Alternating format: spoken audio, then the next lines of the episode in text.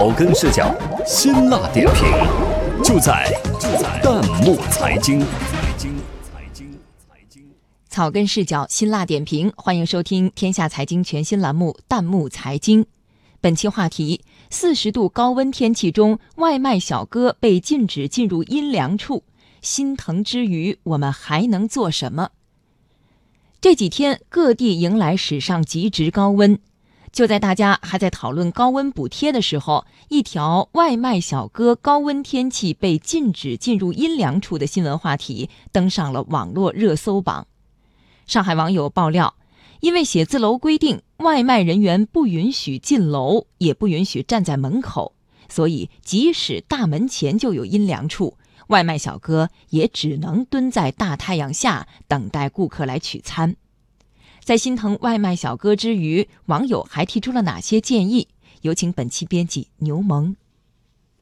好的，在四十度高温下，外卖小哥被禁止进入阴凉处等待的话题之下，网友的留言评论已经近万条。虽说写字楼的规定是为了维护秩序，但外卖小哥在烈日下如此暴晒，却着实让不少网友高呼心疼。许多网友留言感叹：外卖小哥工作辛苦，很不容易。网友 Miss 金说。有一次，外卖小哥可能是途中太赶，所以导致饮料洒了些，进门就一直道歉，说这顿饭的钱自己掏腰包赔，手里还有其他顾客的催单电话，接完电话又马上回来道歉，手足无措的样子看着真心酸。网友思佳说，一家外卖平台刚开始运行的时候，我第一次点餐，那天晚上天黑下着大雨，十五分钟后，外卖小哥就打电话说快到了。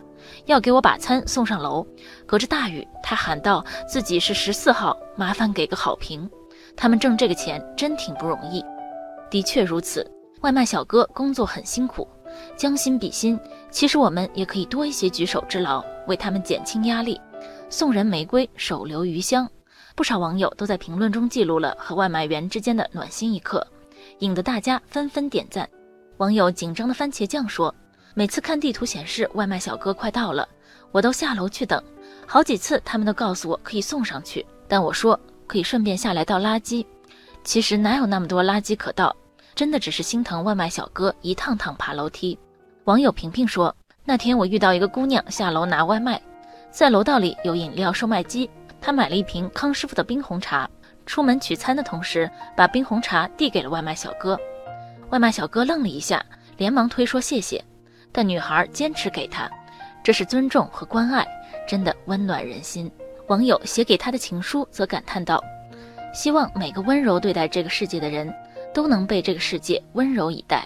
我们也希望外卖平台的用户和送餐员之间，能够多一份包容与体谅，少一些苛责与埋怨。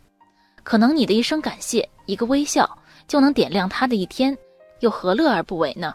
不过，仅仅寄希望于客户的好心肠，就能改变外卖小哥的工作现状吗？显然不能。制度化的变革才是根本。比方说，有网友表示，要从改革外卖员薪酬考核体系的角度入手，维护外卖小哥的合法权益。网友玫瑰小镇说，现在很多公司的绩效考核规章制度都是扭曲或者病态的，一个外卖也就几十块钱，客人点击催一下，有的平台就要扣几百。差评或投诉更不用说，出一个错就要罚到你哭，严重违背常理。工会组织应该有所作为。